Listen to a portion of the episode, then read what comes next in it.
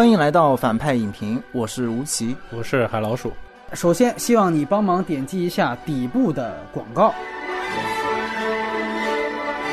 今天呢，我们也是久违啊，来加一期长节目。黑人大导斯派克里导了他的新片儿，这不是最近黑人运动风起云涌，再加上我们可以请到相对比较了解这方面的一些专家，比如说呢，这吴奇老师啊，这之前来自这个单独的这个主编，他是。詹姆斯·鲍德温在这个中国的这个译者，詹姆斯·鲍德温呢，待会儿可能让吴奇老师介绍，这也是黑人在世界都有名的，算是文豪了。他呢是等于算是把他的书来引进到中国的很重要的一位这个盗火者啊，普罗米修斯。所以今天我们非常呃荣幸呢能请到吴奇老师，待会儿也让他就着电影，甚至我觉得最主要是电影外延，哎，来聊一聊现代这样一个。啊，轰动全世界的这么一场黑人平权运动。完了，海老鼠呢，这则是半年没有见啊，这也是原来这个环球旅行家。总之呢，今天呢，请到两位，我们就可以有契机一起来聊聊斯派克里的一个新片儿，叫做《嗜血五人组》。哎，在介绍这个影片信息之前，还得说一件事儿，就是因为这几个月我们一直都忙着这个所谓付费节目嘛。完了之前，大家尤其后两期韩影的和戛纳的都抱怨我们选的那个平台啊，经常出现断播问题，收听体验非常差。哎，现在呢，这个平台叫所谓小鹅通啊，它出了一个 A P P，叫小鹅通助手。二条也会有详细介绍和攻略，在 A P P 里收听就可以解决之前的什么后台不能播放啊、断播的问题。我还有几个嘉宾都测试过了，到目前为止整个运行状况是非常好的。而且呢，很多这种播客端才有的这种什么倍速播放、十五秒快进快退啊，甚至是定时关闭啊，它那儿都是支持的。这个呢是额外的说一点。呃，然后我们就来说这个《嗜血五人组》的影片信息。这个片子呢，虽然是在线上，但是它还是在北美分级了。它是 R 级。斯派克里的《黑色党徒》的时候就说过，他之前几乎所有剧情长片啊都是限制级。那影片的结尾呢是有彩蛋的啊啊！整个这个长字幕结束之后是有一个全剧组的大合照的瞬间。然后格式呢是二 D 彩色电影拍摄的格式，应该是数焦混用。大部分还是数字摄影机来拍摄的，然后是 4K 分辨率的数字中间片。画幅呢一共有三种，闪回片段呢是一点三三比一，就是左右有黑条的。当代片段呢是二点三九比一，就是上下有黑条的；然后现代丛林片段就是进入到寻宝过程当中，是一点八五比一。那电视看就是几乎全屏效果了。语种是以英语为主，也有部分的越南语。这是一部美国影片，但是拍摄地啊主要是在泰国清迈，只有开头少部分的戏是在越南当地来拍摄的。那么出品方主要是网飞。啊，奈飞斯派克里自己的四十英亩影业承制，之前也介绍过啊。四十英亩呢，还和 AJ 出品过这个联名款的鞋，应该是不是行船挂在河上的那双，是不是就是他们这鞋啊？这个片子呢没有原著，但呢有个原剧本是写给奥利弗·斯通的，叫做《最后的旅程》。原本呢是四个白人老兵重返越南。李呢，把那个本子接手之后，就改成了黑人。那么导演是现年六十三岁，美国著名黑人男导演，也是啊黑人的民权领袖、公共知识分子斯派克里。这是他第二十五部剧情长篇电影。上一部《黑色党徒》曾经拿到过奥斯卡改编剧本奖和戛纳评审团大奖。他也是今年并且顺延到明年的戛纳评审团主席。早几年他还拿过奥斯卡终身成就奖。当然。中国人比较熟悉他，是更多因为他是经常看 NBA 的一个名人的球迷，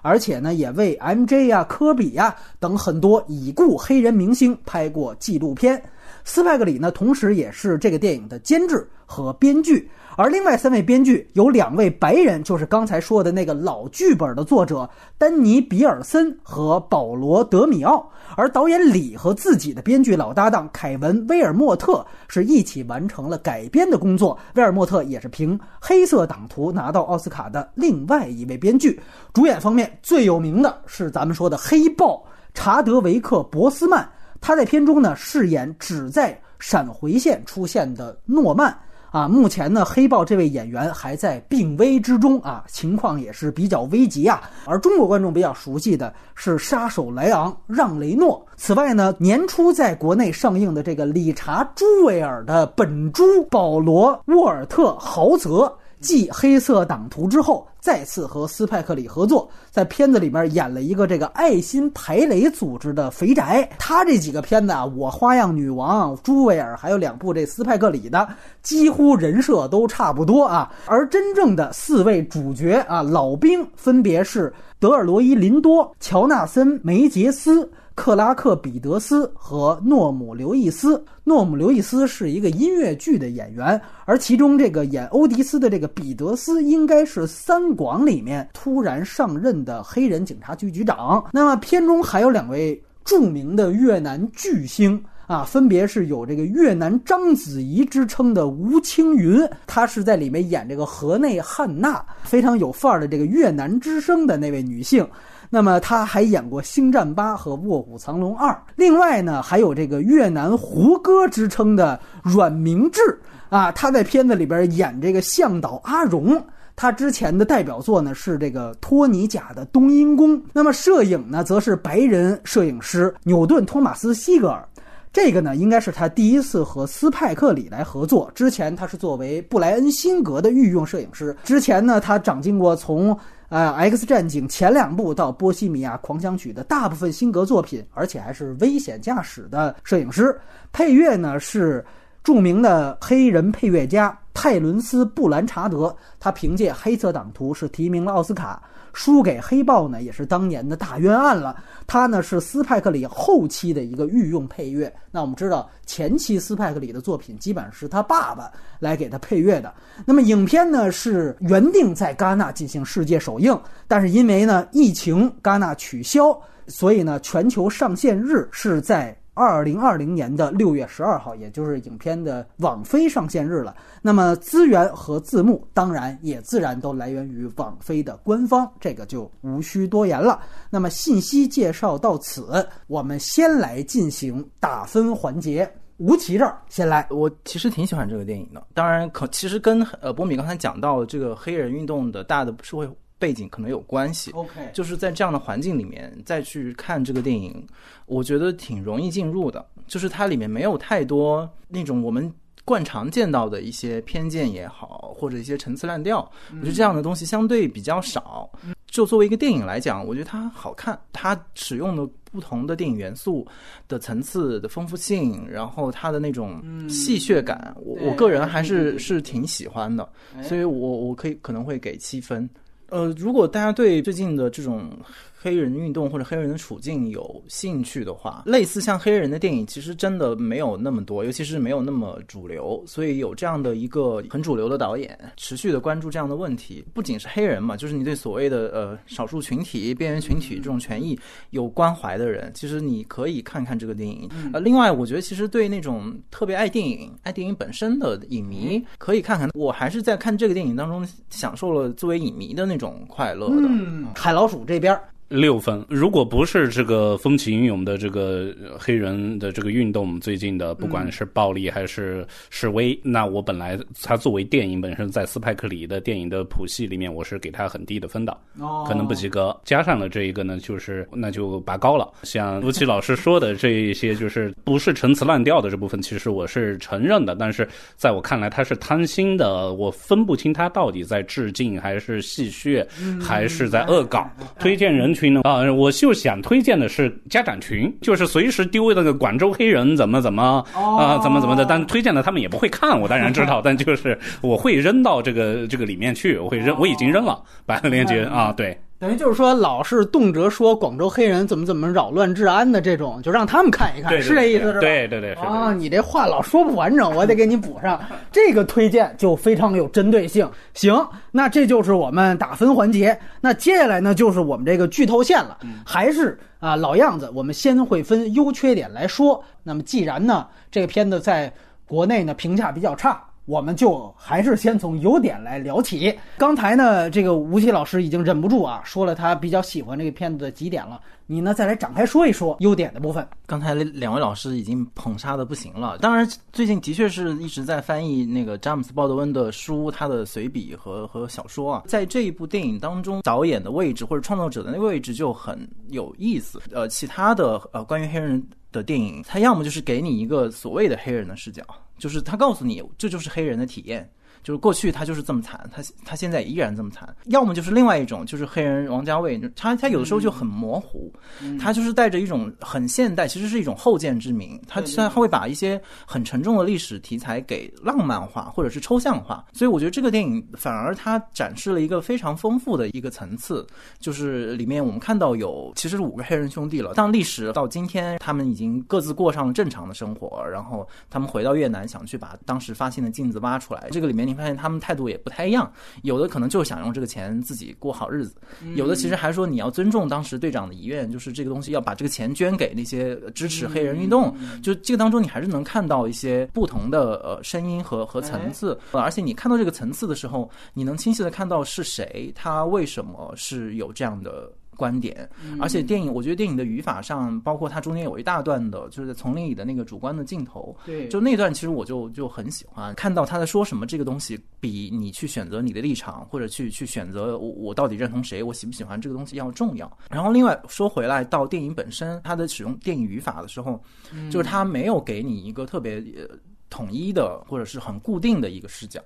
包括它的画幅的变化，包括它使用到那些纪录片的素材，其实也很有意思。因为它纪录片其实分两种，一种是当时实际的历史人物的纪录片的素材，比如马丁路德金啊，什么 Angela Davis，就是就是这些人，就是那个是真实的发生的。但是还有一种历史片段是，其实是这几个人，就好像他们是真实人物，像过去的生活。我就觉得我看到这么多丰富的材料的时候，而且他是用电影的方法在讲述，你说他拼贴也好，你说他戏仿也好，戏谑或者是。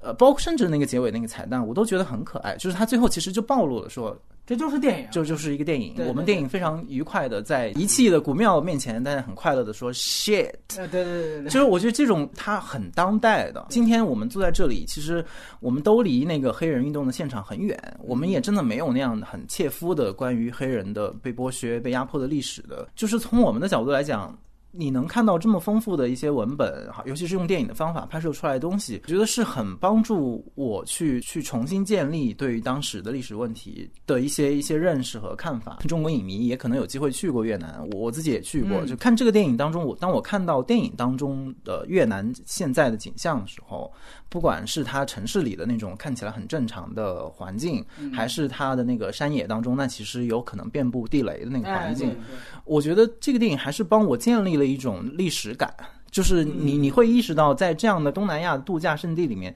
其实它背后的历史的脉络是很深的，而且它展现这一点的方式。就像我刚才说的，它不是那种，呃，要么就是特别严肃的正经的科教片的方式，呃，也不是那种过于浪漫化或者是过于抹平一切的那种文艺片的方式。我觉得这这个电影恰恰是在这个不同的类型和种类当中有一个非常奇妙甚至有点诡异的混搭。当然，我谈不上多么热爱这个东西，但是我觉得这个事儿很有意思。那。好莱坞这边也谈一谈优点。首先，当然就是他迷影像的这一部分，他对他的哥们儿科波拉的这个致敬，那是明显的。我觉得这个东西，是致敬还是这个是这个是致敬？说对《现代启示录》的这种，他直接找到西贡，嗯，胡志明市的一家《现代启示录》酒吧啊，然后然后他说这个是真的。看到这里就知道，哦，新版的《现代启示录》要开始了。然后接着马上就是也是就一条河，然后就是然后女武神的骑行，对是呃对燃早。早早上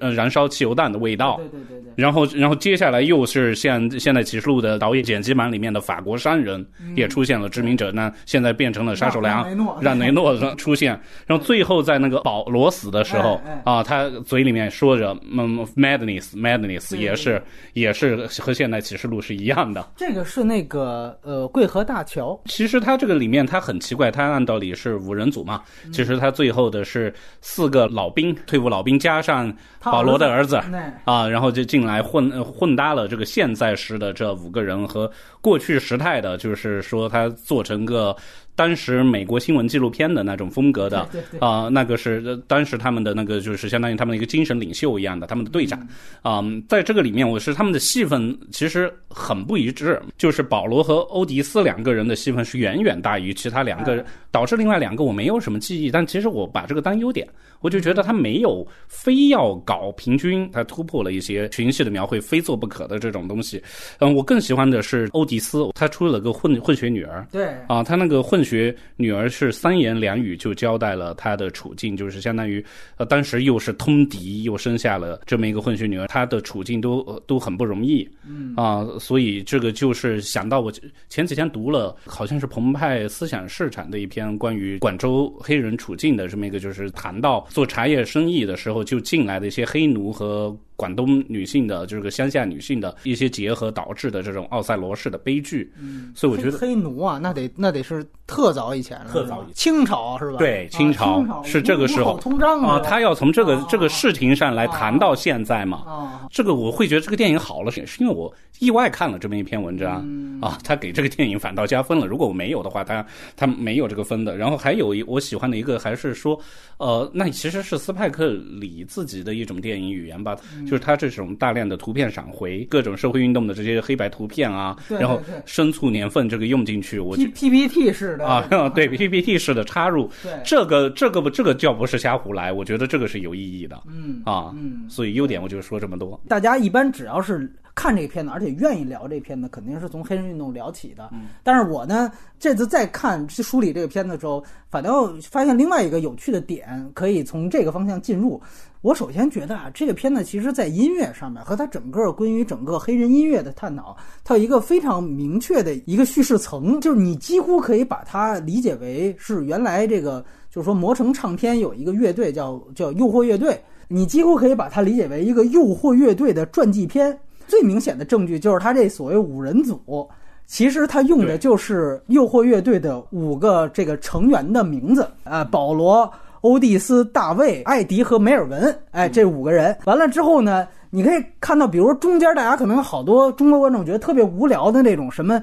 就是夺枪的段落，说我他怎么有枪？还有包括什么捉放人质的段落，赌鬼居然背叛了我们，这些全部。都是隐喻的在呈现什么呢？就是诱惑乐队他们在成团期间的主唱之争。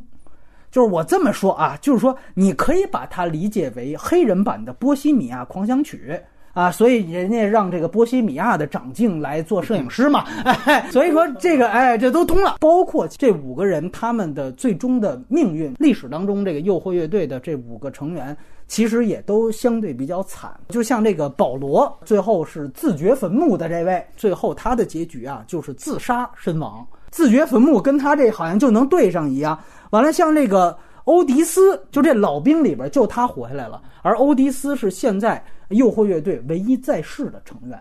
哎，所以你会发现这都能对得上。包括这里边还有一个谁呢？就是这大卫，当然这是他自己魔改的啊，就是说他把大卫写成是保罗之子，但这个大卫呢，就是其实他叫大卫鲁芬嘛。你要看到他其实是诱惑乐队的二代主唱，初创同学走了，他替补进来。诱惑乐队最有名的一首歌叫《My Girl》，嗯，就是后来 MJ 啊，包括这个好像西城男孩都还翻唱过这首歌的主唱，就不是初创成员唱的，就是这个大卫唱的。就这个大卫在这里面角色是什么呢？你看四个老兵，还有一个初创成员已经死了，所以等于五人组四缺一，结果这个大卫补进来。构成了现在他们回去夺宝的这样一个替补的阵容，所以正好就对应了这个所谓替补主唱。你再加上把之前我们提到的什么夺枪段落呀、啊，包括捉放人质段落，其实就是他们在这期间分分合合的主唱之争，包括和这个整个魔城唱片的这个斗争。所以你把它串起来，你就会发现，这其实几乎就相当于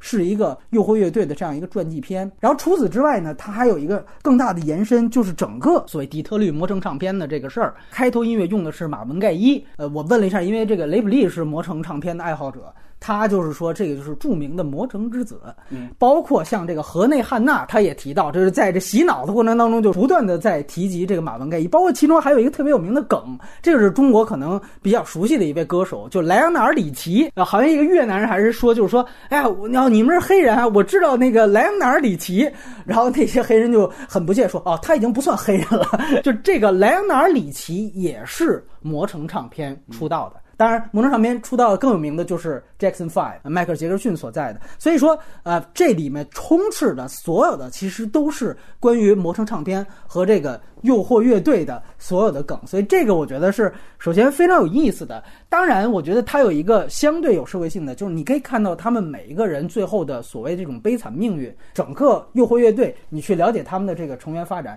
也非常像，就是什么呢？他们成名之后。在一个巨大的金钱诱惑之下，就开始吸毒啊，沉浸女色啊。你可以注意到这里面有不同的场景，比如说有一个嗑药的所谓老毒虫，包括有酒吧泡吧的种种段落，甚至我们说整个的麦格芬就是这个黄金啊，这基本上也就可以隐喻出整个就是那一代所谓影响世界音乐的这个所谓魔怔唱片的很多这种成名的黑人音乐家最后的宿命，因为。也是他们社会地位不太高，而且文化程度有限。一旦成名之后，往往最后的宿命其实就是沉溺于这些所谓声色犬马。所以整个夺宝的过程，大家觉得又怎么那么扯呀？你看这硬伤，斯派克里根本就不再沉溺于这个所谓表面叙事，他真正所说的是非常复杂的，而且很有门槛的黑人的公众人物啊。他把这些的这个传记经历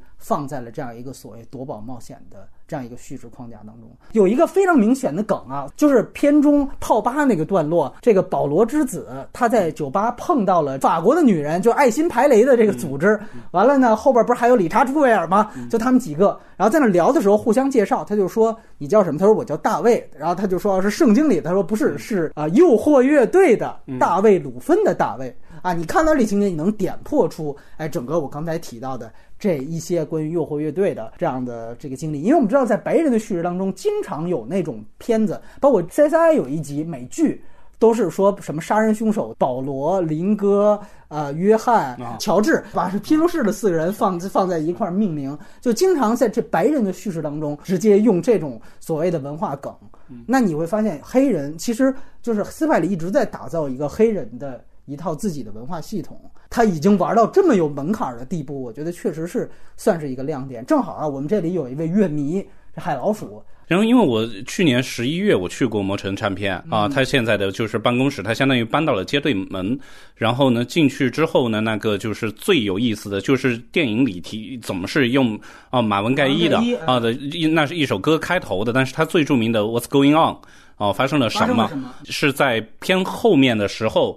就是保罗自己一个人在在丛林里的时候，放出把他把配乐的乐曲的音轨去掉了，顺着马文盖伊自己的声音。嗯，刚才波米也说了嘛，马文盖伊呢肯定是魔城魔城的最大的王牌。嗯，啊，我在参观的这一个小时的过程中，到了一个呃当时录唱片的这么一个录音棚的环节，然后向导就让我们就是说能能打响响指的都打，然后用一个节节拍，就像当年的诱惑乐队一样，我们现在开始唱我们磨成唱片。的诗歌，就类似于诗歌，那就迈克尔才是啊。这个时候就觉得挺感动的。你别看这个海老鼠这段看起来说的风法牛不相及，这就是他啊，这个回到魔城的这样一段越战之旅啊，属于他的这样一段回忆。而且魔城是在底特律啊，那凯瑟琳·毕格罗，对对对，啊，也是一个黑人被。呃，黑人退伍老兵还有一个，然后也被警察粗粗暴对待，对对对，也也有这种情节啊。而且那个其实他后来也是真事儿嘛，最后他其实就是去教堂里面唱灵魂了嘛，就他本来是一个非常有。前途的一个歌手嘛，对，所以这个其实确实都是一个体系内的啊。因为我们这里在补充，之前听过斯派克里节目也知道，我们不断强调他是爵士世家，他父亲就是音乐家，就斯派克里，所以说他对于黑人音乐这方面是非常非常了解的。但是呢，真正说关于这个细节到磨成内部的，然后把它嫁接到一个又是黑人在越战的故事的，我觉得这个也确实是他拍了二十多部之后又又找到了一个新的一个有趣的结合点。这个首先是、哦还有一个是说是那个这个电影闪回段落的精神领袖诺曼队长诺曼，其实也是莫尘，嗯、他名字里面他不是这五人里面的嘛，对对对他也不是诱惑的初创，但是他是莫尘早期最重要的制作人，嗯，所以他这一个他也是对得上，称啊也对对得上。彪悍诺曼嘛，啊对对对对对，非常有意思。所以大家只要是详细的去了解一下整个魔城唱片，你基本上就会发现，它这里边所有的啊这些看似无聊的情节都有对位。另外一个，我们就得稍微严肃一点的说，到底啊，我们说黑人运动，或者说展现黑人在那场越南战争当中到底的一个地位，呃，海老鼠已经抛出来，就是诺曼，他在这样一个小团体里面，无疑是一个精神领袖的存在，因为他肉身已经死亡了，就是更是精神领袖啊，这精神这两个字更重要一些。它里面其实提到了其中这个一个成员跟保罗的儿子说，说诺曼其实就相当于我们的这个马丁路德金加马尔科姆 X 啊，就相当于这样的一个合体的存在。还有另外一个大家可以值得注意的情节是，最后他揭露了诺曼到底是怎么死的，他不是死于敌人之手，而是死于保罗之手。也就是说，是黑人杀死了自己的战友，就这个我觉得是非常有意思的一个对位，因为我们知道，其实，呃，他之前是拍过马尔科姆 X 的斯派格里，马尔科姆 X 最后就是死在了黑人的手上，他叛教之后，呃，伊斯兰国度派人杀了他。他不像大家所知道的主流的这种黑人的平权运动的这个故事，就是哎呀，你看马丁路德金站出来为黑人说话，结果被被这个保守势力给干死了。完了，更早以前林肯也被保守势力干，他不是这样的一个路径。你会发现到呃这个马尔科姆 X 的时候，就是斯派克里永远关注的是黑人。内部群体的一些纷争和一些其实是路线之争，在这个中间有一场戏是他们五个人都听到了马丁路德金已经被刺杀了，然后这个时候其他几个人站起来就说：“我直接就要干白人。”但是被诺曼给制止了。他就说，在这个时候我们更要让大家知道，我们黑人是可以控制自己的情绪的。他走的还是一条非常明确的，就是我们说非暴力不合作的这样的一个路线。他的死是象征着一种就非暴力不合作这样的一个抗争形式，在越战时期就已经死亡了，因为正好也是同步的。而在这之后，黑人运动可能就走向两派，一派其实大部分就不太注重抗争了，其实就是精致利己主义者，就大部分人就过好自己生活嘛，回来淘金也是为了我让我自己就更富裕一些。然后另外一部分可能就走向了现在大家都在谈的激进主义，就他把当时越战当中的很多种思潮和很多种人物形式，也像刚才我们提到的，把音乐线浓缩在这样五个人的故事当中一样，把它也浓缩在了这样一场冒险当中。当然，我觉得最后这结局可以再讨论，它结局更像是一种作者的愿景，无疑是大团圆结局嘛。它分黄金就像分猪肉嘛，它分给了每一个值得关注的啊，甚至是排雷组织也得两百万也得寄过去。但是整体它在这之前的探讨，我个人觉得还是比较有意思的。其实同意你的第二点嘛，就是它其实展示了一个相对丰富的层次，不管是黑人内部的，还还包括比如说美国人、法国人、越南人，当然没有展开这个关系，但是它你你在里面还是能看到一些呃层次的不同。我觉得，对，但是你说的它其实是跟魔神唱片的故事嵌套，甚至那个才是主要的叙述的框架和动力，我就有一点明白为什么这个电影在我在没有这一部分前因的情况之下，我看它的时候，我感到了一种轻松。就是作者他的叙事的重心或者重力，他有一部分是放在了唱片公司那一边，所以他没有像一般的说就黑人说黑人的创作者一样，就把所有的精力和我所有的那个想说的话，然后特别饱满、特别马上就要破口大骂的那种情绪，全部放到黑人这儿，哎所以他反而把那个黑人的议题让他空出来一部分，可以呼吸，可以喘口气。你可以看到，哎，这里面你别着急，那个还有不同的人的不同意见，反而挪出来这个空间之后，它呈现出来的那个松紧度和那个那个弹性，就和我们一一般市面上看到的那种去直接讨论黑人议题那种剑拔弩张，呃，苦大仇深，对，哎或者非死即彼，哎就是让你不能呼吸，I can breathe，就是哎就把这，就是好像他这个里面没有那那种那种紧张感，嗯，对，这也是接着吴奇的话说啊，就是我也想谈到第三点，其实就是刚才我们提到所谓斯派克主义的这些所谓他的杂耍形式，以及他这些迷影梗。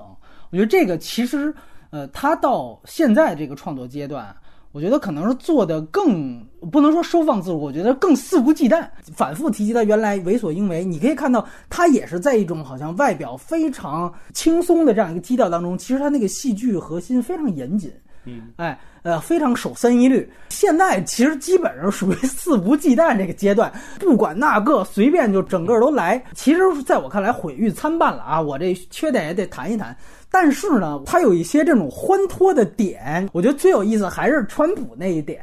就是你一提到说哦，后边那黑人就是你，啪一下就闪回去，完 了黑人还得打一黑条嘛，因为你用保罗保罗。嘛，对，他是模仿公众纪录片，你要是使其他群众，你得打黑条，只有公众人物，川普可以不打黑条，所以但是你他明显 P 上去的，就这个其实就是一种无厘头喜剧的元素在里边，我觉得这非常有趣，这是一种政治喜剧元素登峰造极的一个桥段。包括他到最后，他怎么样让你串起来？就是让让雷诺到最后一兜大结局是反派，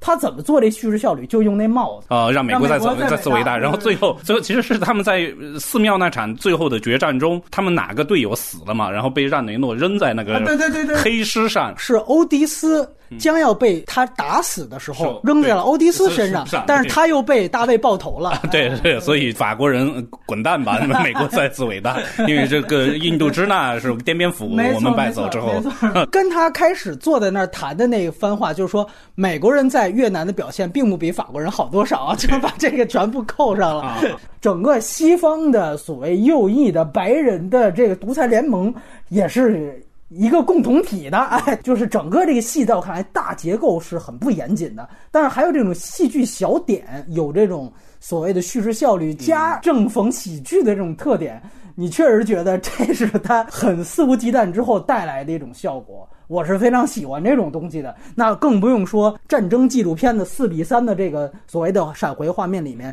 跟诺曼一起作战的四个人不是年轻化的，而就是直接四个老龄的老兵。就我第一次看这一幕的时候，我也觉得很牛逼。就他一下子让爱尔兰人那种费劲巴拉的减龄效果 变得非常的笨拙。就这个，它既是一个艺术手段，嗯，它又。不用那么说，我操，得弄 CG 呀，得特效，得调，多傻呀！就是我直接来这个，然后你也可以从这解读出意义。就是我告诉你，这四个人，你看，尤其保罗，他是 PTSD 嘛，嗯，他们永远走不出越战的泥沼，嗯，我这意义直接就上来了。你这爱尔兰人太笨拙了，爱尔兰人跟这都网飞出的。你要说他拿奥斯卡说我也要弄个减龄，这网飞估计也得同意，对吧？这他们在美国是一个级别的导演，但是他显然选择了一个不同的路径。我觉得这个就都很有意思。嗯，所以很多人可能也抱怨，我第一次看的时候也觉得战争场面拍的呀，一来古板，二来就确实很多抗越神剧，它可能之间也有一些戏仿，就是模仿一些。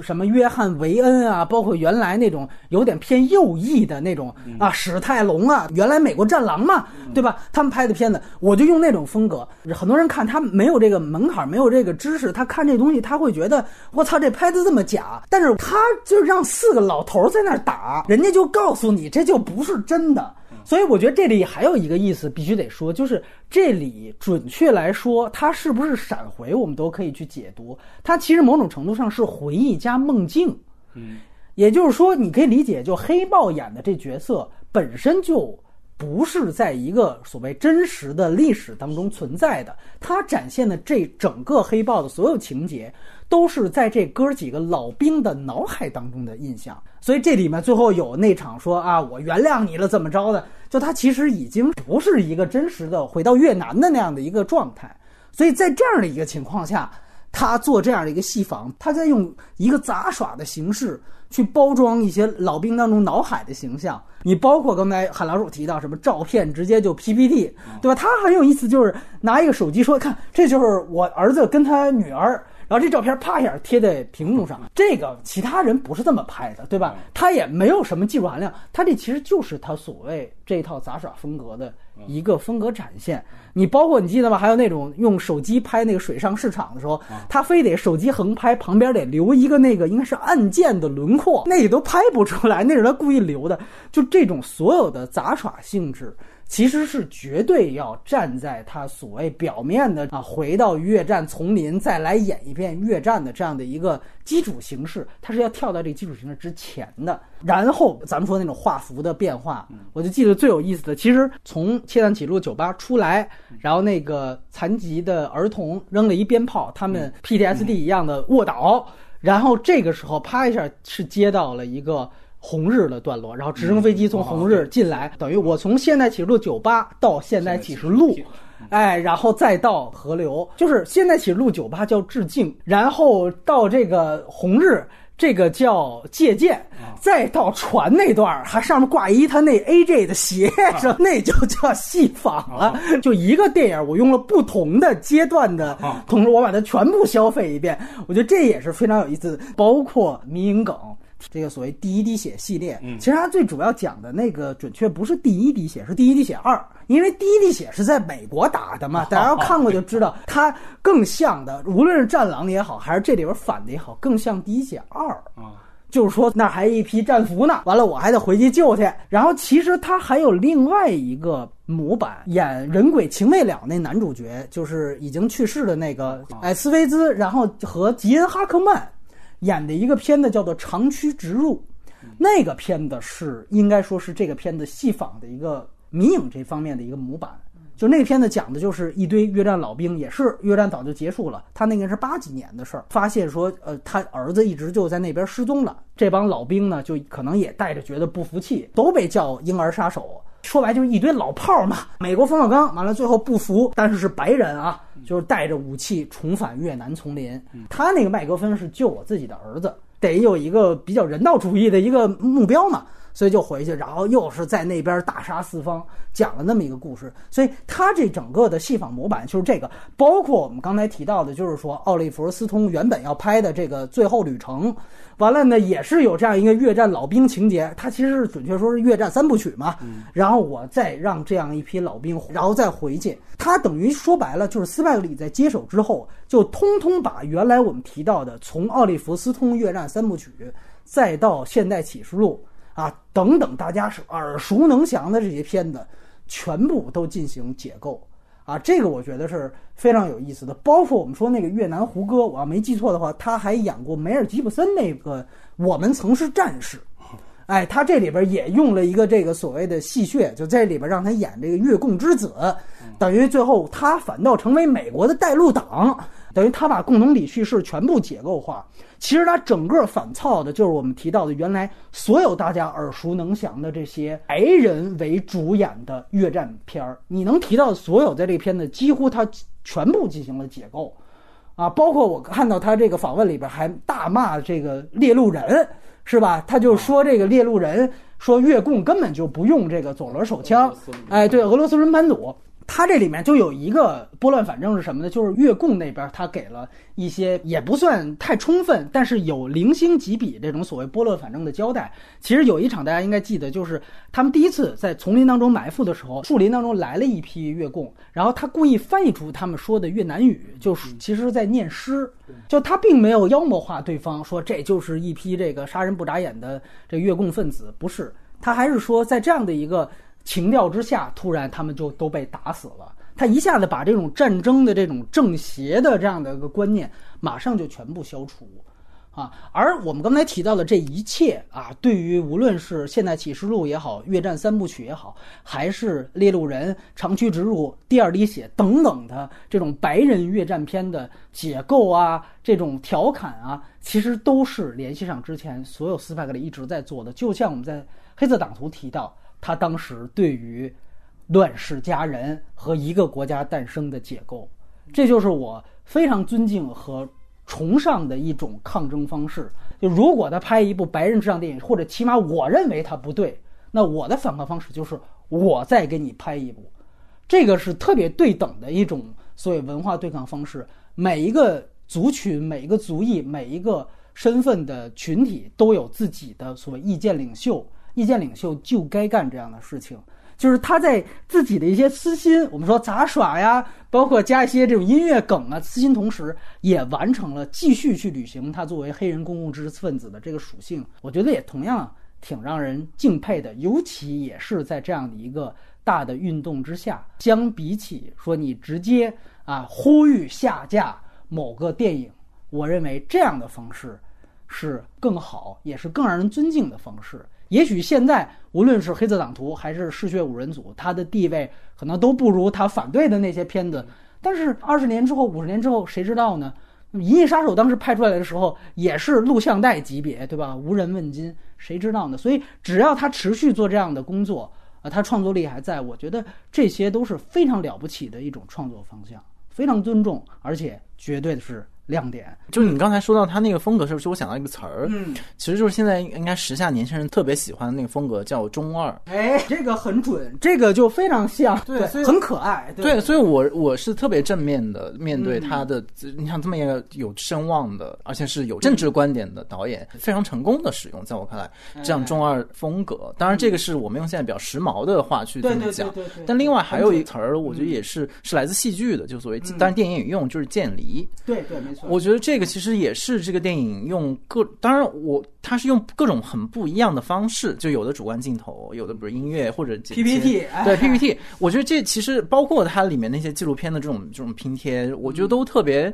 特别有这种渐渐离感，就是它召唤你作为一个观众，你醒醒吧，你你你得看看，这这是个电影，在这样的苦大仇深黑人议题当中，能够这样中二的使用渐离，它会让那些奋战在黑人运动前线，不管你是不是做电影，还是你你写书的，你写小说的，你开店的，给了他们一个积极的，而且没有煽动性，你你还是可以用你的智慧，用你的专业去去抗争。然后这个抗争当中不全是什么血腥的，或者是大家好像谁的手都不干净，就是这样谁谁也别干了，而是说你还是有很巧妙的空间，有弹性，甚至是有片刻的轻，就是在优点环节，我觉得我们去强调这一点是是挺准确的。被吴奇老师这么一说，就是昆汀和罗德里格斯当时拍《刑犯》，就有人说是拍烂片和故意拍烂片还真是差别这么大。那这个斯派克里贝是一下子拔高到是故意，那就我觉得就是这个道理啊。好，这就是我们优点部分，咱们来聊缺点啊。点击底部的广告，点完忽略。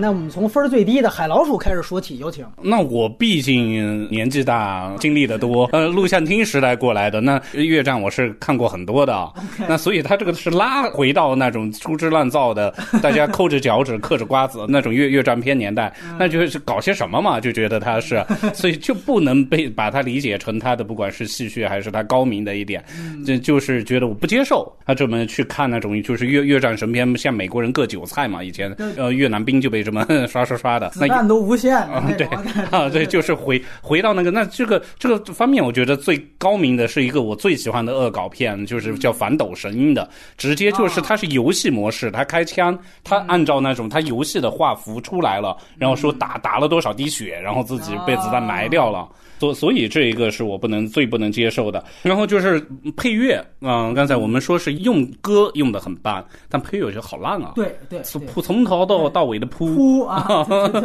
不知道他他他的这个他自己嗨到什么点了吗？就非要这么来，然后我就觉得，而且是还是作曲，你刚才说是黑色胆图，那我觉得黑色胆图辨识度太强了，那个作为配乐，这个落差太大了。没错啊，有点像谭盾那个什么卧虎藏龙之后，赶紧来一个是吧？用了边用了点边。脚料凑了个英雄，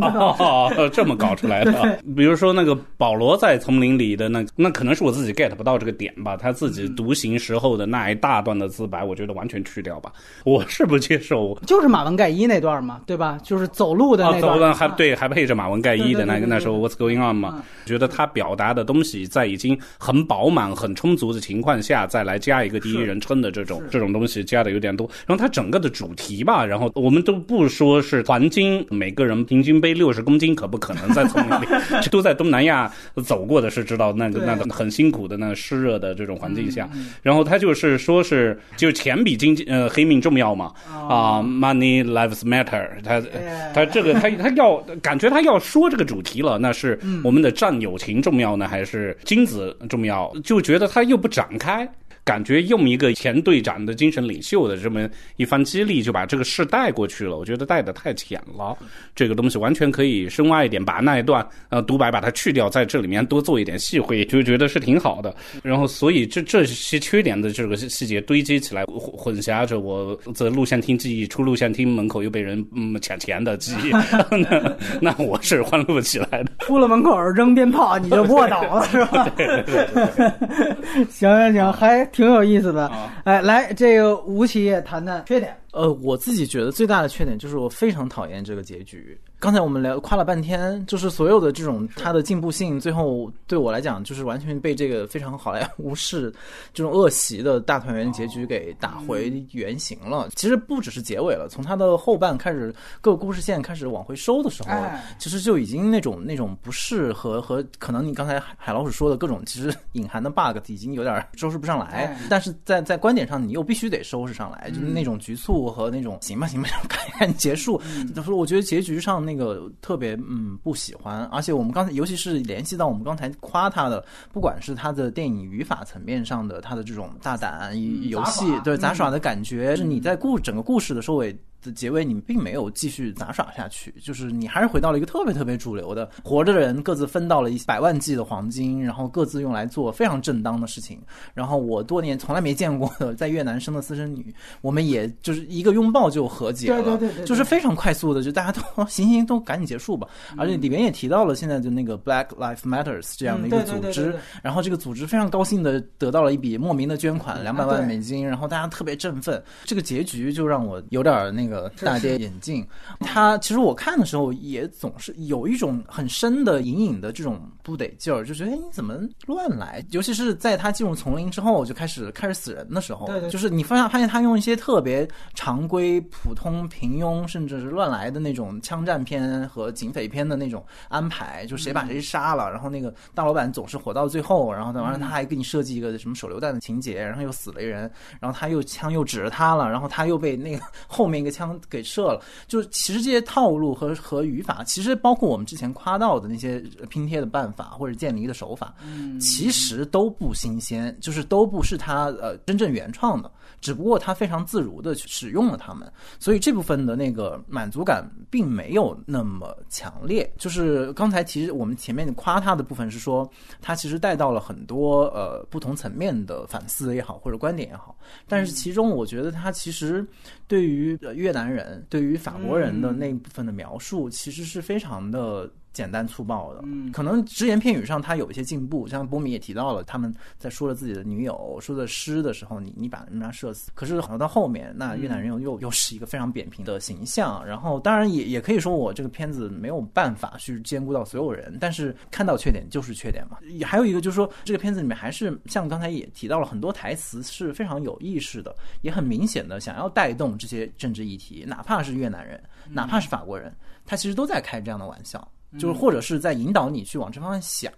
就说你要么就你就也就别引导了呗，就是你就是希望越南人和法国人来做一个辅助角色，让我们把你的主体故事讲完，你并不想引导观众去深思他们各自的脉络，那也就行了。但是很显然那个。老师傅还是挺觉得自己知道的挺多，就是很想兼顾说，除了关注黑人或者是美国在越战的这一个母题外，呃，大家还稍具延展性的，比如你也关注关注越南人自己，你也关注关注法国人，他是不是有有反思精神？但是你想，法国人的反思就是要么就是特别成了当地的有钱人，也是有点黑帮性质，要么就是去做真善美的排雷工作。就显然不是这样的嘛，显然没有那么非黑即白嘛。所以当我们前面说到他去反映呃黑人以及越战相关的问题的时候，他还有一些多元性的时候，他到他的周围的议题的时候，其实那个多元性急剧的丧失了。我稍微补充一点啊，我也不是说完全替他辩护，但我觉得很有意思的就是你提到的关于法国的这一点，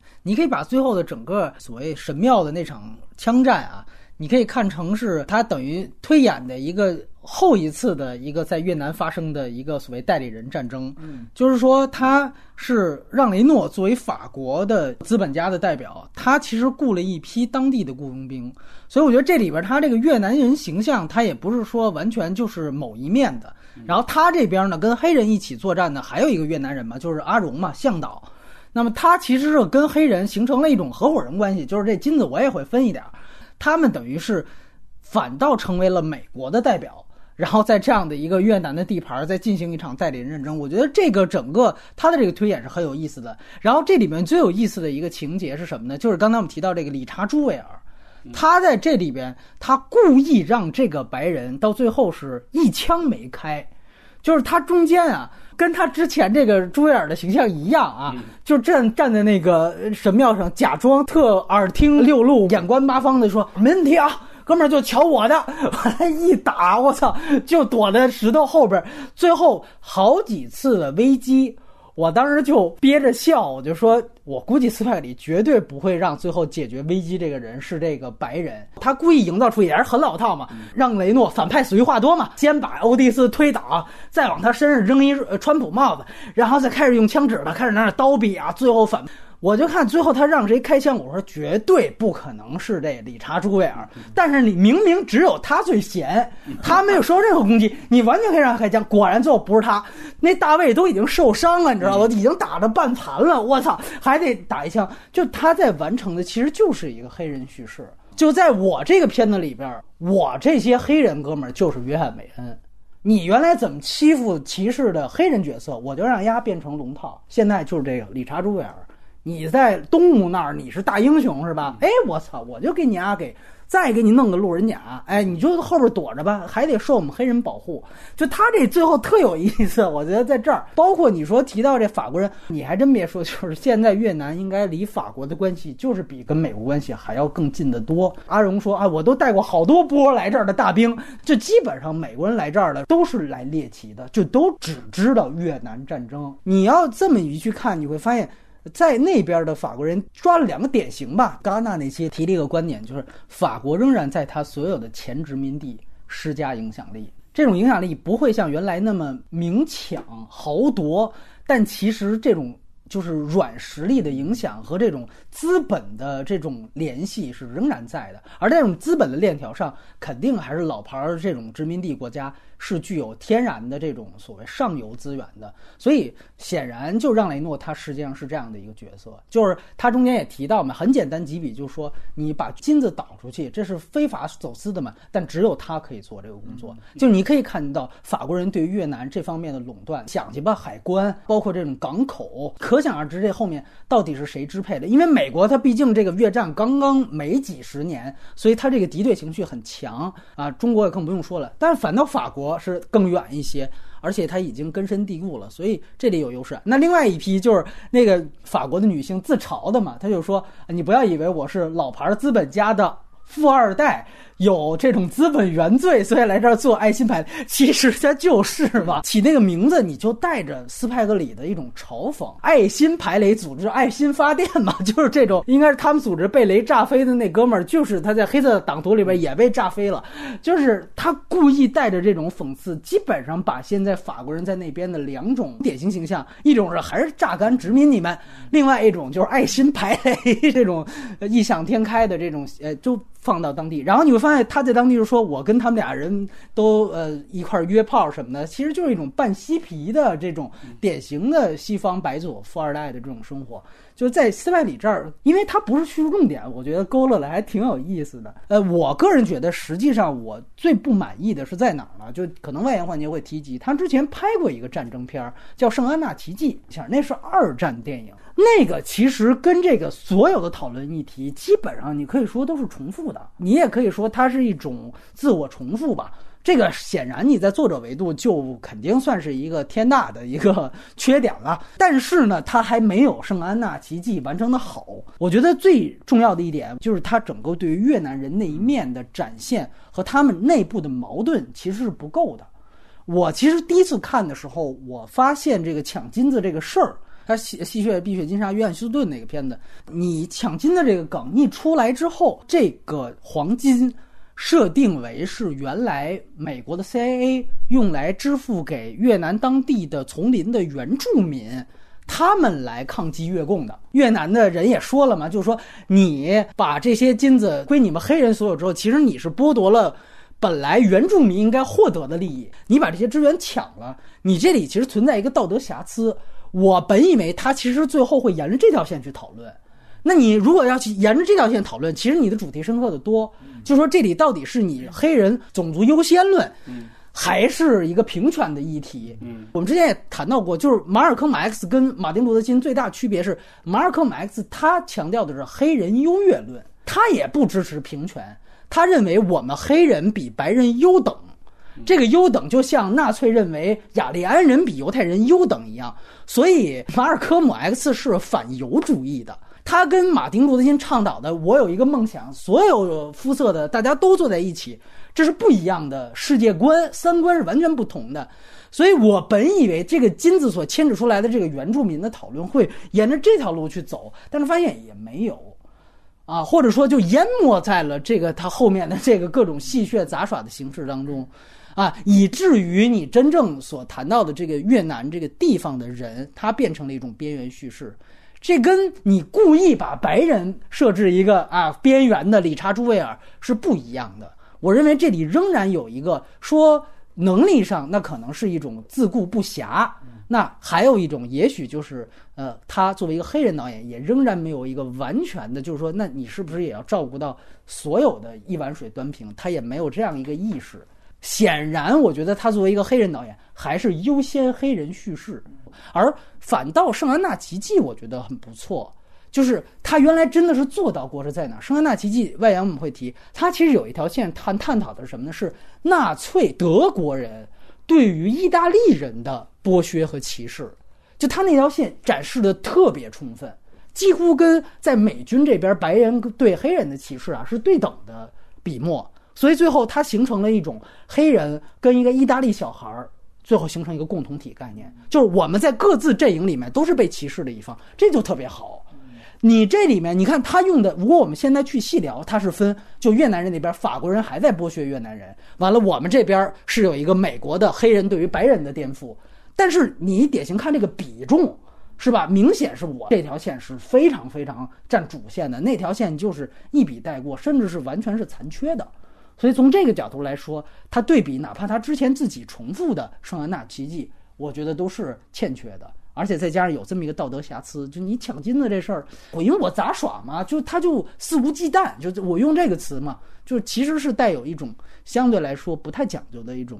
剧作上的考虑吧，这是一点。二来就是他一贯的，就是我们在之前聊斯派里时就说，就是他现在的。讲师身份、教授身份和公知身份，以及黑人领袖身份，已经全部大于他的导演身份，所以他的现在的所有的电影里面都是大量说教。这个就复议海老鼠一句，就是这样。呃，就越南之声是吧？就是他其实通过这个何奈汉娜这个声音，他说了大量他自己的观点嘛。就说白了，就是永远都在干导演角色上身这件事儿。我觉得最重复一点，我有点受不了的是，他在中间，马丁路德金死了之后，黑豹不就劝他们说，如果你们现在拿起武器，你们就是违背了马丁路德金本身的最核心的精神。然后立刻有一个人就说，他就因为持有这个精神，所以他死在了孟菲斯的演讲台上。完了，到最后最后，你看都大团圆结局完了，他又放了一个马丁路德金的演讲，然后演讲完之后又出一个字幕说，他说完这段话一年之后，他死在了孟菲斯的这个演讲台上，被刺杀了。哎呀，你这个就是没完没了啰里啰嗦，就是他他觉得观众肯定还没认真听，这老师下课铃打了之后，我再强调一遍啊，死在了这演讲台上。我们黑色党徒也谈到这毛病嘛，就最到最后，当时他是一段平行剪辑，非得有一个黑人的老爷爷。听爷爷讲那过去的故事，黑奴惨呐！完了就开始哇哇哇在那儿讲那个，他当然他有一个，当时我们提到的是整个评检，有一个对于这个就是一个国家诞生，不是第一个发明了平行蒙太奇的电影吗？他对于那个有一个反讽，所以我说那一段在黑色党徒里面还有优点的地方。因为你毕竟有直接的反击，但是你这里头就，尤其是海捞说那段，我也特同意。就最后保罗自掘坟墓之前那刀逼刀，他还是平检，嗯，你这用的就没有来由了嘛？就你只剩说教，他等于把他现年的这些作品的缺点，在这一部当中又放大了一些，这我觉得不得不提。第三点呢，其实就是哎，海老鼠提到的这个所谓剧情这一部分，背金的这个很重要啊。我记得当年这个黄金大劫案，不是方舟子就在这个 微博上反击，什么说王水是不是能够把金子融了？他就说这电影里扯淡，说不可能，嘎嘎那种公式就上了。宁浩就说这呀没法聊了。你当然方舟子那有点过，但是他这个就是说有一些常识，包括我看网上还有挑错说这 M 十六就完全也是子弹无限，就是这都不可能的，就是基本上军迷就都过不去。的确，他这里边戏谑了很多。原来说第二滴血，这那都是子弹打不完的嘛，只是我把头换成黑人了，我就是要这样的一种方式。但是呢，你毕竟不是所有的人都能明白你的意思，也不需要都明白你的意思。我觉得这都还好。最主要的是整个它的剧情大框架吧，还是太粗糙。比如很简单，就是这些人为什么突然到现在这个时间想起来要挖金子，就这个都非常牵强啊。包括比如说说这个保罗，就斯派格里特别引以为傲的是，他说我在这里面把一个黑人。让他变成了川普支持者。咱们刚才在说技法的展现上已经肯定他了，可是你细究这个人设，你感觉从头捋到尾也搭不太上。你首先来讲，我们最后知道这个保罗是杀死黑豹的这个真凶，那他一直应该是处在一种负罪的这样一个状态当中。那在这样一种状态当中，包括他有 PTSD，他是怎么样最后变成了川普支持者？你感觉整个这个人物的所谓心路历程？导演没给做出来，啊，他的戏份不可谓不多，嗯，但是你到最后他呈现的所有他的思想，更多是流于说教。我个人没有看到一个更清晰的这个人物的转变过程，呃，包括刚才提到梦里的场景，突然这黑豹就说没关系，我原谅你了，俩人就拥抱了。为啥现在原谅？他咋不早就原谅了？你而这个整个这个脉络，他他其实是含糊其辞的。你又是一个川普支持者，你是这两年才变的，对吧？在川普这两年才上台，这个东西他有没有一个跟川普的一个所谓人心交战、天人交战，也都没有体现。回到越南就得到了这黑豹的原谅了，就是你细究这人设其实不太通啊。包括保罗跟他儿子和解这线，一到晚上篝火片段，就也是西部片大著名老套场景，就开始儿跟儿子互诉衷肠，说你明白啊，老爹只是爱你，只是。不太好意思表达，但你懂我爱你的方式，哎，这就来了。就这些东西，在我看来，你不能完全用这个所谓啊戏谑啊，或者说这故意啊去这个给他着吧，啊，以及就哪怕那个私生女段落，欧迪斯在那儿比划，就说这是我我的，包括欧迪斯出去之后，直接就开一个上帝视角嘛，母女俩坐在房间里继续唠。就说哎，确实哎，你得告诉我我爹的真相了。哎，对他就是你爹，有点太粗糙了。他呢，就是无非是也想放这么一文化梗，我必须要体现出在黑人又跟这个女性在越南当时这样的一个环境下生下一个私生女，肯定这不是一个人嘛，他代表的是一大批这样的群体。我想把他的这个现在的这样的一个所谓发家史给大家说出来，但是呢，他的主线又是老兵。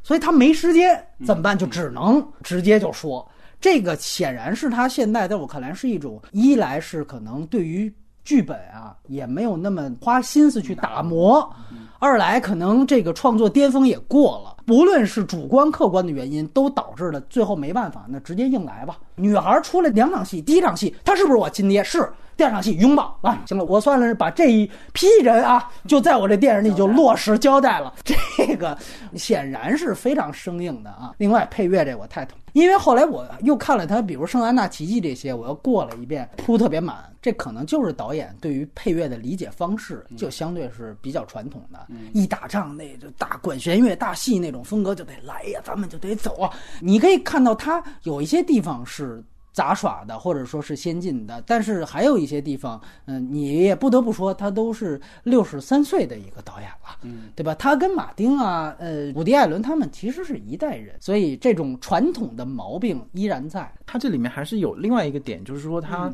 的那种非常的美国中心，而且哎这种美国中心，他哪怕是通过自嘲的方式，因为我有一句很印象深刻的台词，是他们被那个越南那个队伍不是堵住了之后嘛，然后有一个人就说：“呃你们知道现在如果你杀了美国人，这可是国际大事件嘛。”啊，对对对对，就是这种话是只有美国人 说出来的，没错没错，就特别战狼，就是我我的护照里边写着我的军队在后边强大军队保护我的，就是他还是局限在了他能感受到的。他说的黑人也说的是美国的黑人他说的不是什么越南人或是其他非洲的黑人，那那不是他能关照的地方。这个也是他的一个局限。是是，所以这就是我们一直提到的嘛。就像我们刚才那期也聊肯洛奇，我说他已经在阶级上面非常急切的、激进的，而且非常少见的在英语国家里面，但是在性别议题上，你会发现肯洛奇永远是直男，而且是老白男。就这永远是他的主角，因为他们都是六七十岁的老人了，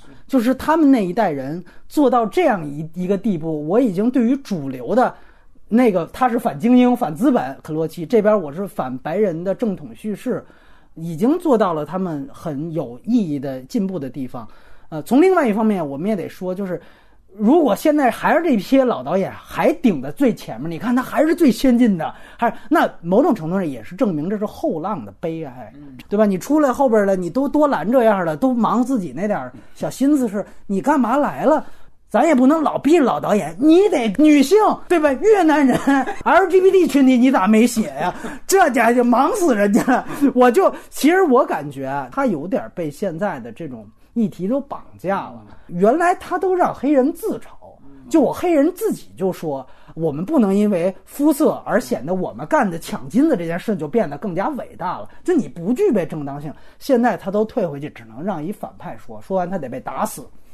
我们说这叫戏剧里的道德保险，对吧？你这就这反派说这就没事儿了，尤其再加上吴奇说这大团圆结局，我也特认同。就是我一直老觉得这是不是一人兽的结尾，它可能不是真的，你知道吧？后来看导演拍特认真，我操，又得喊号什么的。我说他要是拍的这么认真，你要是又给他颠覆掉了，那你后边喊号不就假了吗？所以你照真了拍，你最后这个大团圆结局，确实在我看来，全部都有点像现在这样的一个大的。平权运动时代，他又往回收了，我就特担心下一步他，我听说要拍什么拳击题材什么的，你得再加上点别的，我就是现在都得照顾到。最终导演他完成的最好的就是他最擅长的那一部分叙事。行，那我觉得缺点其实我们也吐槽了不少啊，一点不比这市面上的要少。最后啊，重中之重是咱们外演环节，哎，那么还是先点击底部的广告。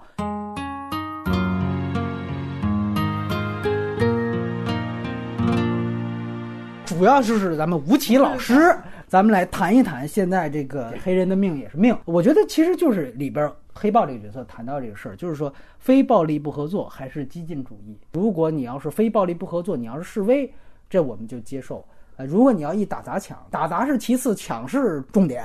哎，就主要就是奔着 LV 包去的。当然，现在这个在中国完全变成了这样一种观点。我自己的一个感受是，比如说我们看香港在中文世界里面被我们接收到的那种所谓的暴力，还是、还是和平，就是就更准确是墙内中文世界，墙内中文世界，可能墙内会觉得，就你别来这些乱七八糟的，你好好申诉啊，好好说话呀，就是你有道理，你好好说理，对吧？但是可能人家墙外世界并不是这样认为。但我觉得在美国的情况，因为它还是跟我们这种有强的 国度不太一样，我感觉它其实这一波的那个运动重心还挺明确的，是在往暴力那方面在走。在走我并不觉得现在在美国国内对于所谓的呃暴力抗议的限度会有一个很大的反思或者拒绝。对于黑人的以及黑人运动在过去这一个世纪里面的这种窘境嘛，比如说警察局里面的黑人白人的比例，就是基层员工一半一半，但是到了顶层百分之八十是白人。对对那这样的数据一出来，其实你权利的平等，你说你说 Black Lives Matter，你这个系统不支持你这样的结论。那现在怎么办？怎么改？改你这系统呗。那现在 Trump 上来之后，至少他嘴上是纯嘴硬的，我们系统完完美着呢。我们还要再再伟大一些。它的张力的程度、紧张的程度，其实到了一个非常紧张的状态。就是我我不觉得在美国的那个舆论里面会非常的去批评那些打砸抢的人，去批评那些那个设置路障啊，就是这种。其实不是的，一一方面是因为人家的那个抗议的是有一个很长的社会历史的脉络，它它有这样的语境。另外一方面就是黑人问题，就是美国历史当中没有办法越过去的一个非常要命的问题，就是他们就要么就死在街头，要么就死在你的监狱里。这样的时候，你你怎么让那些受过教育的黑人，他怎么面对这样一个一个国家呀？如果你还认为黑人是受到了历史不公正的待遇，我们应该做出一些很具体的举动去消除这样的不平等。那如果你只要保持这样的初衷，我我至少我自己是很难说，因为。暴力，我就站在反暴力的那边，因为我觉得暴力与不暴力是第二个层面的问题，前提是我们认不认可这样的一个一个一个大的历史和现实的前提，就黑人的命运在美国没有得到本质性的改变，那你上不上街嘛？或者是我们再把它换到中国的议题里面，如果我们没有这种种限制，当我们还是面对了我们之之前的各种社会新闻，那你上不上街嘛？其实所谓的激进与不激进，这些都是话语层面的事儿了。你的直觉、你的行动是会告诉你你该不该上街的。不要再去要求这些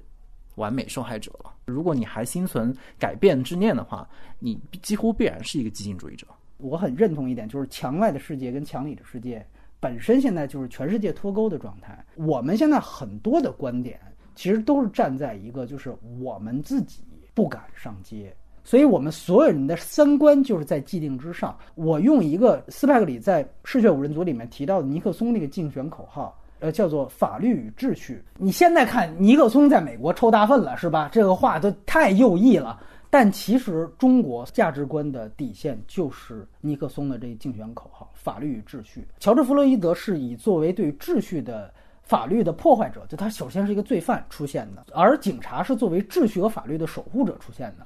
所以在我们眼里面，警察打死罪犯天经地义。第二就是你们后来引起的暴乱，你们是设置路障，你们是破坏社会秩序，是对于秩序的打破。所以我们也是不认的。我们的所有的观点就已经既定形成了。我们认可法律与秩序，我们觉得这是至高无上的东西。唯一不能更进一步的问的是，如果是一个权力的拥有者，无论是中美哪个国家，权力拥有者他干一件事情违法了。那你是不是还会用法律秩序的标准去衡量它呢？大家都不要双标，就特别简单一点。如果你更认同公平，香港的事情跟黑人的事情，我们能不能不双标？这是一个问题。另外一个问题就是，如果占法律秩序，不能说抢美金的，这叫破坏法律；贪污了几个亿的，这就窃国者诸侯，那你这个也是双标。就是无论你站左站右，我觉得大家先把标准统一。另外一点很有意思的是，大家都在动辄就是美国文革，当然这里面有着巨大的区别，然后有社会土壤的区别，也有你要真的聊两个社会运动，那也有自上而下跟自下而上的区别。但是有一点，我比如说现在西雅图或者我听说的一些状态，他们是把比如说警察局占领了，包括设置路障，在市中心建立无政府区域，这些其实全都是呃继承事实的，有这样的情况。对于传统其实是官僚体系和国家机器的打破。这一点来说，其实就是极左的一个观点。我们说极左到最后是无政府的嘛，就是我们是不信任国家机器跟这个东西。这个事儿呢，和我们说文革做的事情实际上是没区别的，只是文革它最上面有一个一尊，但其实当时也完成了对整个中国官僚体系，我们皇帝不是官僚啊，对整个官僚体系的全部砸烂啊，全部打破。啊，占领市委，当时接管，成立文革小组，把所有的公检法机关全部破坏掉，法法官拉出去批斗。这个里边不分白不白左，所有极左是一样的。我就是要打破法律和秩序，无政府无秩序，这就是我要的，这就是诉求。所以他们本质上的政治光谱，在我看来是一样的。只是有的时候我们没意识到一点，是我们这个国家早就转右了，右派才认同国家机器，认同法律与秩序高于一切，认同现行秩序，现行秩序是最优等的。我们要捍卫现在所有的既得利益，所有对于我们的挑战，我们要视之为敌人。这是保守派的观点。呃，相对偏自由派的当然是要进行相对平权的抗议跟斗争。但是你再滑向极端。那就是无政府。我自己其实不是特别认同极左的观点，我也明确说，但是还是那一点，都不能双标。就如果我们对于示威者，无论在香港还是在呃在美国的，都应该是一个标准。你要觉得他们都是暴徒，任何对于法律秩序破坏者，包括看现在好多这个观点出来之后，也大家也都在说说你们引用了很多数据啊，包括这些东西，其实都是来自于美国左派。嗯，这个也确实是需要兼听则明的。尤其我还看到很多写美国黑人，就是替黑人说话的一些观点，呃，都在谈到的那个纪录片《第十三凶杀案》什么之类的，这些我们都看过，就是。他提到，比如说美国的这个坐监率啊，美国黑人占很少的十分之一，但是监狱里边却有特别高的一个比例。说你看这个多不公平。但是那个当时纪录片出来的时候，就有很多人就说他的这个整个样本啊什么的，其实有一点偷换概念。这就跟原来麦克摩尔的纪录片后来被大量证伪，就他的很多论据都是错的，和他自己偷换概念，甚至有因果倒置。你包括我也看到有那种说。美国二十年代还是他的黑人入监率都没有现在高，但是有另外一个事实，二十年代如果出现，比如说发现黑人抢劫这种罪，直接他可能当街就被杀了，他就被私刑了。就他很有意思的一点就是，他是你看过米哈尔戈夫版的那个《十二怒汉》没有？他对于美国的十二怒汉有一个反操，就是说我告诉你，在俄国这样一个恶劣的环境之下，最后我们明知道你被冤枉了，但是让你入监，都是对你的保护。因为在这样一个恶土里面，让你能享用法律的制裁，起码要好过去让你受到私刑的制裁、黑社会的制裁。你不能说现在比二十年代还差，那我也有点难以接受。所以很多数据我们觉得还是要厘清。外延嘛，就就瞎聊。海老鼠这方面你是有什么观点吗？月收入一千的才会关心中美格局，北京大爷嘛，街头吹牛逼的。但是我是是想就着这个那展开到为所应为，还是我就觉得那肯定，我觉得是他最好的片子。片子里面确实是有一个扛着收音机到处满街走的，对对对对对，他就因为他嘛，他是被乔。像乔治·弗洛伊德那种，是被警察用警棍拎起来窒息而死的，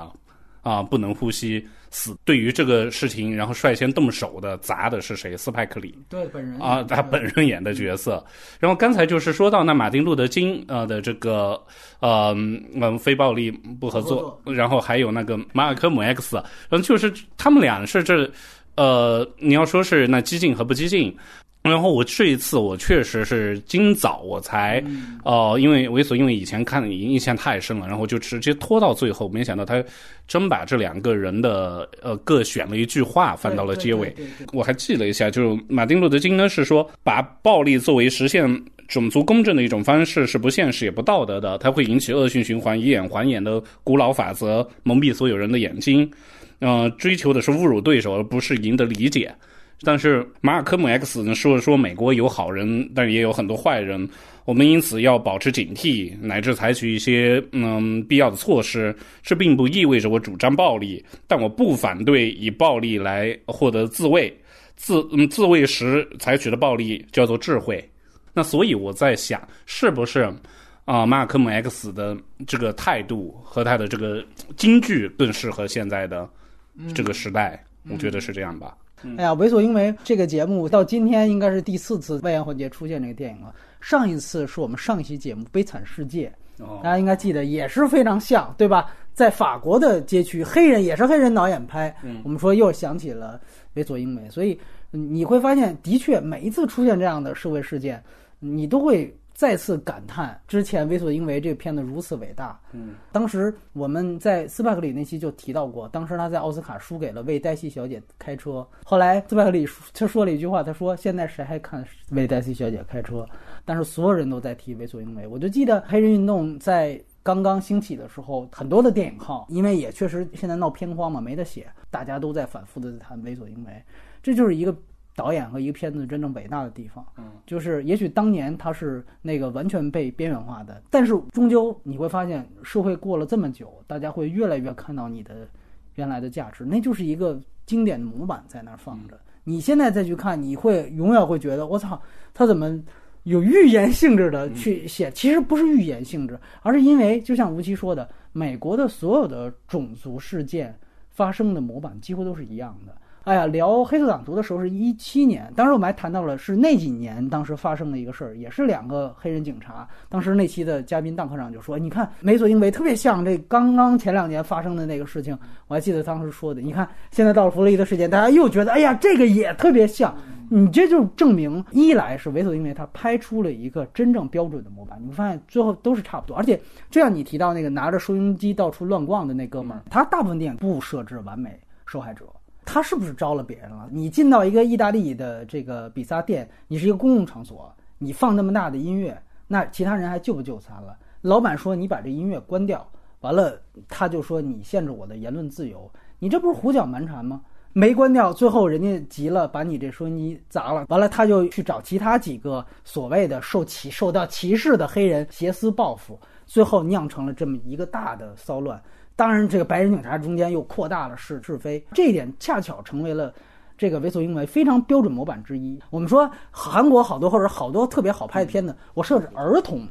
当受害者，那这完美受害者。天真无私、善良，你给他怎么着了？大家哭吧，那就来吧。现实当中，大部分的情景不是有完美受害者的那一方啊。所以现在大家老说说这个弗洛伊德他是罪犯，之前吸毒啊，如何这这那都是真的。可问题在于，他就罪该致死吗？这是另外一回事儿。所以你看，这个在《为所应为》里面，他全部都讨论进去了。当然，他也有大量对于他自己的反思。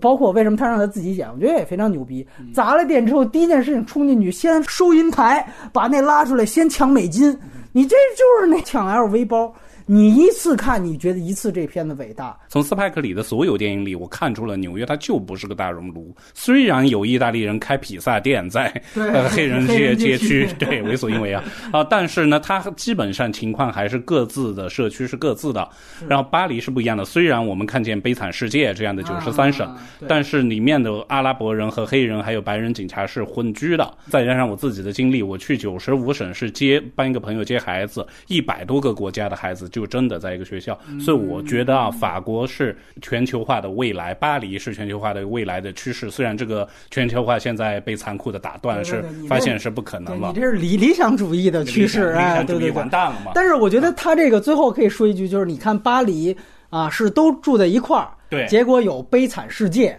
完了，这个不住在一块儿呢，有为所应为。你会发现，无论是大杂居还是小聚居，没有哪个是完美解决方式。或者我们换一种说法，它没有一个万能良药。再跟大家说一下《圣安娜奇迹》，如果你还挺喜欢嗜血五人组，或者起码不讨厌的话，那一定推荐你看。圣安娜奇迹，那是一个绝对这个片子的加强版和更好的一个升级版啊！那个片子其实在我看来，它真的是明确了一点，延续到《嗜血五人组》是什么呢？就是他在塑造一个我们一直在讲说正面战场这个词儿，就是比如二战正面战场是纳粹对盟军，完了像越战是美国打越共，但是斯派克里他的战争观或者他在战争片题材里面永远在讲一个什么，就是背面战场这个概念。但是在他们族群来讲，这个所谓支线就是主线，而这个支线已经被大大的被主流叙事甚至主流历史蒙蔽，甚至是故意隐瞒的。因为《圣安娜奇迹》，我觉得有一个更好的一个一个基础，就是那是一个真事儿，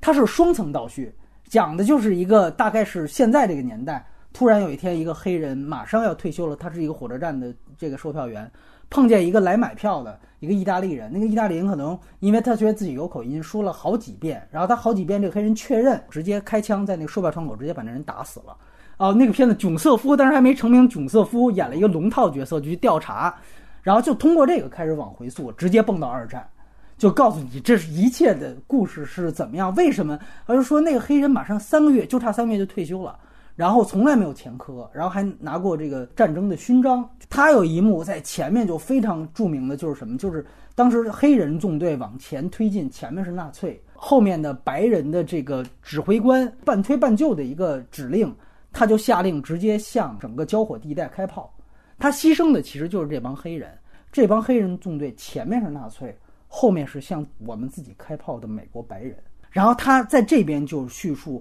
黑人与长官之间的矛盾，以及第二层叙述就是他们回到，就是哪怕中间放假回到圣路易斯安那。讽刺的一幕是，当时他们把一些德德国的战俘就是带到了就是美国，是陆军基地还是哪儿吧？完了中间他们军官在那儿要吃饭，就进到一个酒吧，然后也让战俘进去，然后也给他们开了一桌子，就战俘因为受日内瓦公约保护嘛，也在酒吧的桌子上吃饭。就一帮德国人在那说德语，黑人士兵作为这个真正放假的军人进来，完了那个酒吧老板说滚出去。当有这样一个二战叙事之后，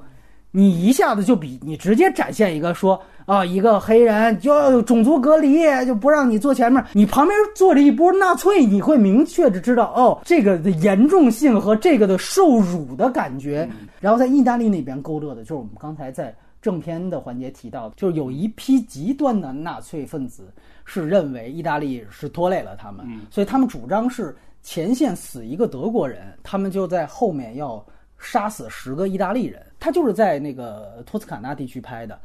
一场著名的教堂大屠杀，杀了所有一个意大利的小镇的妇女跟儿童。就这场屠杀也被蒙蔽掉了。因为主流的这个正面战场叙事就是我操，你们不墨索里尼、希特勒不都他妈一条船上吗？都该死。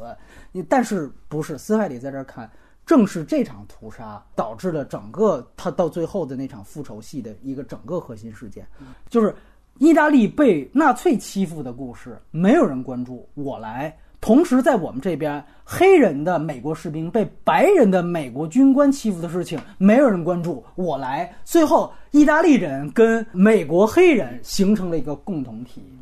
呃，海老鼠还有什么想推荐的任何题材？对，最后说一两句。嗯，你刚才一说到这个小镇，我想到的是西部世界的最最烂尾掉的，就是一个小镇，纳粹和意大利平民。我我觉得是不是啊？我现在已经可能是这个真，可能就是了。你这么一说，就其实我之前也看了一个。应该是也挺年轻的导演，他拍的一部叫《土生子》的关于黑人的电影。然后那个电影的原著是鲍德温的老师，是呃叫 Richard Wright 理查德莱特，也是一个很在他之前的一个黑人作家。然后后来改的是他老师的小说。然后那个作家其实就是带鲍德温进入这个文学领域，鼓励他你应该去发表作品的人。然后当然后来鲍德温其实对他老师的作品是有一些不同的意见，但是我觉得那个电影改的就还。挺好，也很应和我们刚才说到的后浪们该做什么。那个电影还是站在了老师们的肩膀上，然后去又把它进行了非常当代化的一些一些一些改造，甚至它有的段落其实也会和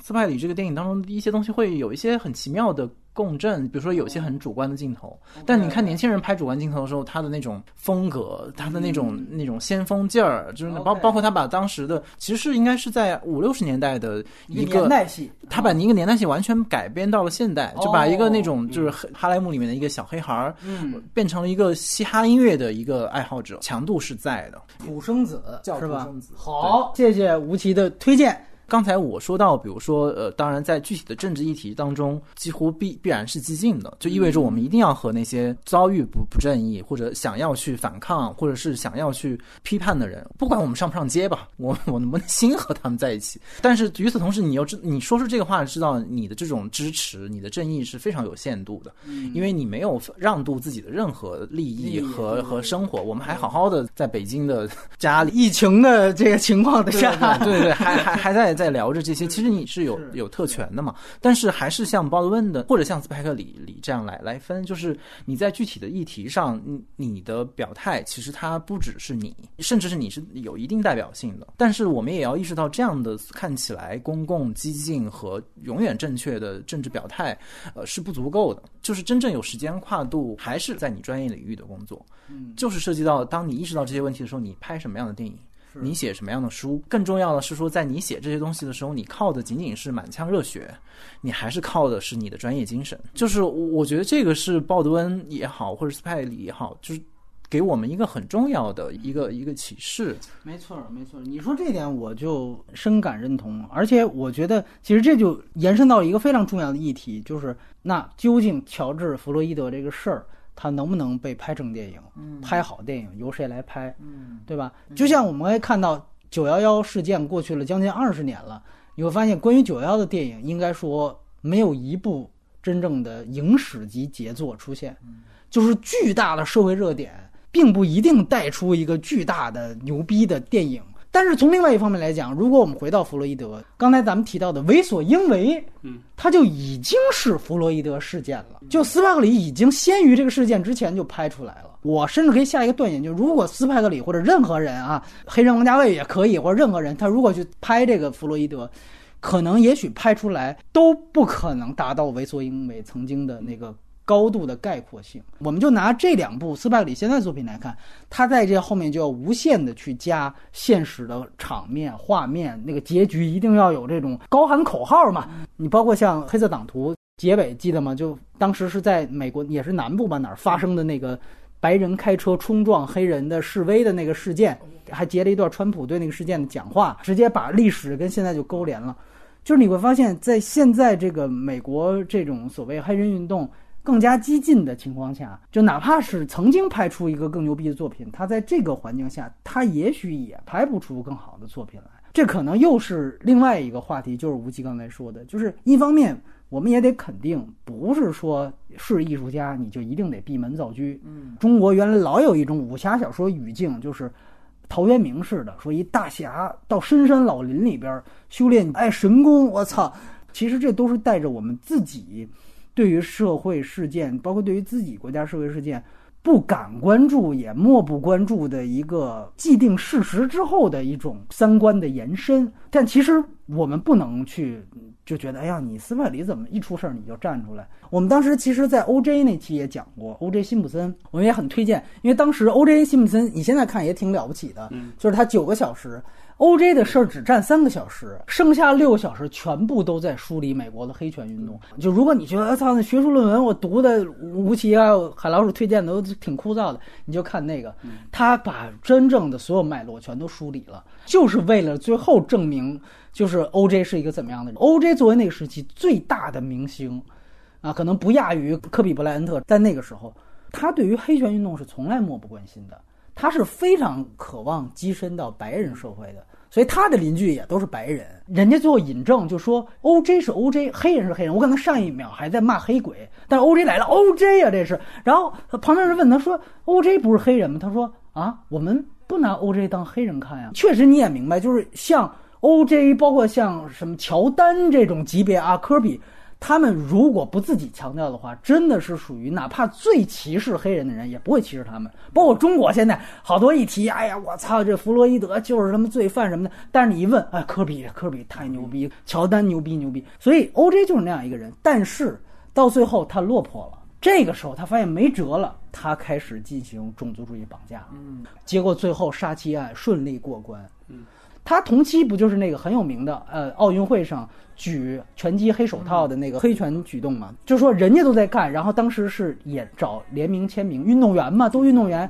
他是拒绝的，特别像咱们现在好多这呼吁一下电影院开业，哎呦，这明星这躲闪不及呀。但是中国呢，OJ 是常态，大家会觉得这样的明星你会做人，嗯，所以呢，这就是说两国的整个语境。也确实不一样，我们是确实不主张那种说站出来怎么着说话的，谁说谁傻逼。哎，对对对对对，我我这里举一个反例，现最近老骂徐峥，当年那个明星吸毒的时候，徐峥是唯一一个站出来说话，发了条微博，说这个法律规定你对于这个戒毒的这个。所以刑满人员，你是社会各界不应歧视。说你这这老让我们重拍，这个损失谁来承担啊？结果底下你看他那留言，我不知道后来删没删啊？就全是哎，徐峥你吸毒了吧？操，你这给自己找后路了吧？所以你可以看到，就最后徐峥终于到今年变成大家喜欢的人。吴老师研究这个鲍德温的著作，他有一些什么观点？他其实是一个所谓的集成者，但不能说他集大成，但是他其实是从那个民权的那个脉络当中来。包括我翻译的那个《下一次僵尸烈火》这个书，其实就是他对于呃马丁路德金、马尔克姆 X 还有一个。也是一个，就是 X 的后代还是他的继承人？就一来讲，就是他他他当时是倡导建立一个黑人的伊斯兰国度，就在美在美国，比如说他要把南方那几个州划出来，说这个是我们黑人的领土。然后鲍德温其实是跟他每个人都。